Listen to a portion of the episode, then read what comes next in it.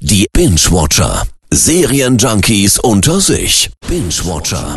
Serienjunkies unter sich.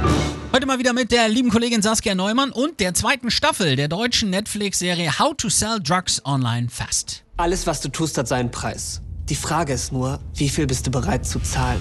Ja, wer die Staffel 1 noch nicht kennt, hier geht's um den Nerd Moritz, der mit gerade mal 17 aus seinem Kinderzimmer heraus gemeinsam mit seinem besten Kumpel Lenny Europas größten Online-Drogenversand gründet. My Drugs heißt ja der Drogenshop und Ja. Moritz hat den doch eigentlich, wie war das, nur gegründet, um seine große Liebe zurückzukriegen, oder? Ja, eigentlich wollten die Jungs auch nach einer halben Million Euro Umsatz Schluss machen, aber da hat jemand was dagegen. Die bringen uns um, wenn wir aussteigen. Ich muss den Rest meines Lebens für die arbeiten. Und das, wo das Drogengeschäft doch eigentlich so harmonisch läuft. Ja, ja, ist klar. Nee, aber es gibt Feinde, mehr Brutalität, das My Drugs Team wird vergrößert und auch der Tod spielt ab sofort eine Rolle. Und wenn ihr nicht gewesen wärt, dann wäre unser Buba jetzt noch am Leben.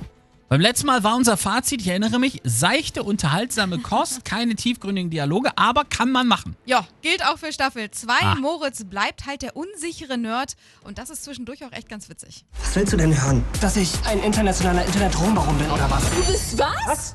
Nee, bin ich natürlich nicht. Nein, natürlich nicht. Also lockere Unterhaltung bei How to Sell Drugs Online Fast auf Netflix. Wenn es einen Knopf geben würde, der alles löscht, was wir jemals gemacht haben, würdest du den drücken? Binge-Watcher. Serienjunkies unter sich. Immer donnerstags in der Per Eggers Show.